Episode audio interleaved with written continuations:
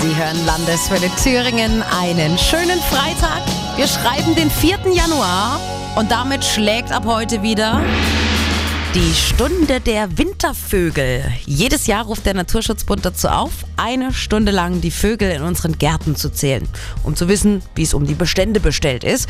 Aber es hat ja noch nicht jeder mitgemacht. Und deshalb gibt es von uns heute eine kleine Anleitung, wie das funktioniert, wie Sie das machen sollten.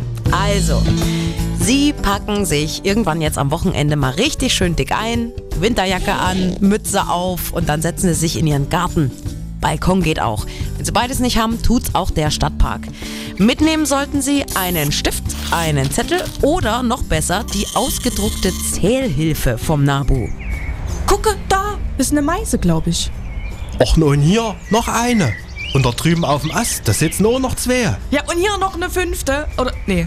Hatten, hatten wir den jetzt schon? Der NABU rät von jeder Vogelart die höchste Anzahl zu notieren, die Sie innerhalb einer Stunde gleichzeitig sehen. Dann zählen Sie nicht doppelt und dreifach. Eben deshalb ist die Zählhilfe am besten. Auf der sehen Sie nämlich die meisten vorkommenden Vogelarten mit Bild und haben dann Felder daneben mit Nummern, die Sie ankreuzen können, um die Anzahl zu notieren. Ähm, ist das jetzt ein Buchfink oder ist das ein Kernbeißer?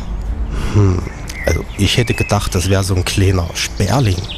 Auch für solche Fälle bietet der NABU auf seiner Homepage Hilfe an. Es gibt die häufigsten Wintervögel auf einen Blick mit einem kleinen Steckbrief dazu. Oder Sie gehen vor dem Zählen sogar ins Online-Trainingslager. Es gibt Quizfragen und Bilderrätsel, damit Sie sich mit den bekanntesten Arten vertraut machen können. So, die Stunde ist rum. Ja, und jetzt? Jetzt gehen Sie einfach nochmal auf die NABU-Seite im Internet und tragen Ihre Beobachtungen ins Meldeformular ein. Fertig. Dann weiß der Naturschutzbund Bescheid und Sie haben dabei auch noch was gelernt. Landeswelle Thüringen.